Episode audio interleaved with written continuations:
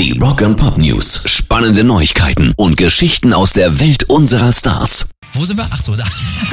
Bei den Rock'n'Pop Du News. fängst an. Oh Mann, jetzt habe ich auch gepennt. Das kommt auch. Live ist live. Also, äh, die ersten Acts für Rock am Ring sind draußen. Hey, nächstes Jahr äh, treten unter anderem die Toten Hosen auf. Ansonsten Tenacious D, Pantera mit dabei, Evanescence, Machine Gun Kelly oder Papa Roach.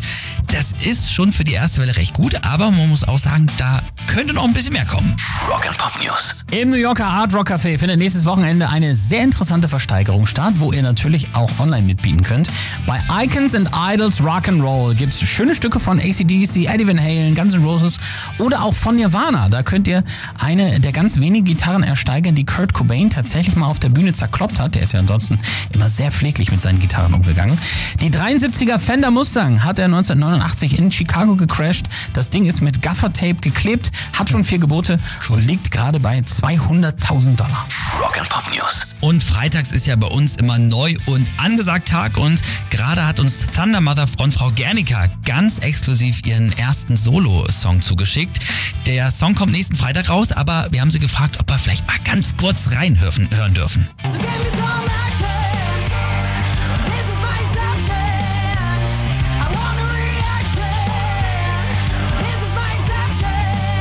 Inception heißt der Song und nächsten Freitag hört ihn dann natürlich komplett in ganzer Länge bei uns und Gernika gibt uns dazu auch noch exklusiv ein Interview, also könnt ihr euch schon mal drauf freuen.